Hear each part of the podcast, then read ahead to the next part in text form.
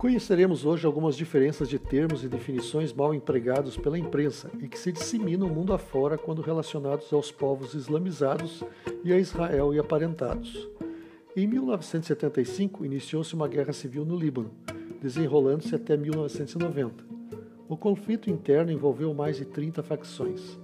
Os falangistas, por exemplo, pertenciam aos cristãos libaneses de direita, representados pela Igreja Maronita, de maioria católica, seguidores do rito e cerimonial sírio-antioquino, cujas origens remontam ao V século. Entre os palestinos da faixa de Gaza e Cisjordânia existem grupos políticos com viés paramilitar. Fundado pelo pediatra George Habash, o Hamas é acusado de promover terrorismo, usando suicidas, conhecidos como homens-bomba. Ao mesmo tempo, o partido mantém uma rede de centros educacionais e de caridade nos territórios palestinos. Al-Fatah é o principal partido político palestino cujos correligionários se distinguem pelo uso do kefir preto e branco. Kefir é um pano que os árabes usam sobre a cabeça.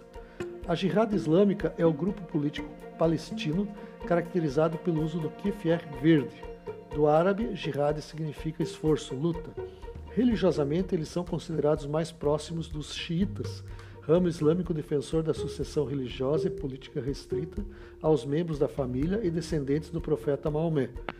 Outro ramo importante, formado pela maioria dos muçulmanos, os sunitas são aqueles que seguem os preceitos da Sunna, coletânea de regras adicionadas ao, ao Corão.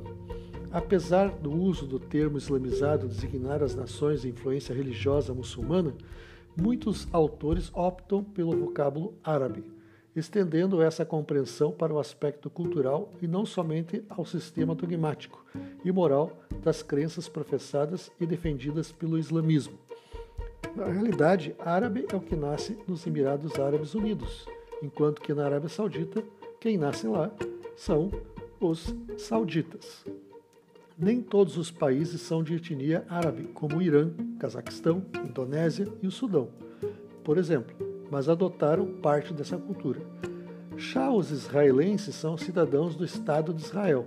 Sabras são os filhos de israelenses ou israelitas nascidos em Israel, enquanto que os termos israelitas, judeus ou hebreus se referem aos descendentes da linhagem abraâmica, herdeiros da cultura e da religião e que se encontram espalhados pelo mundo, principalmente nos Estados Unidos.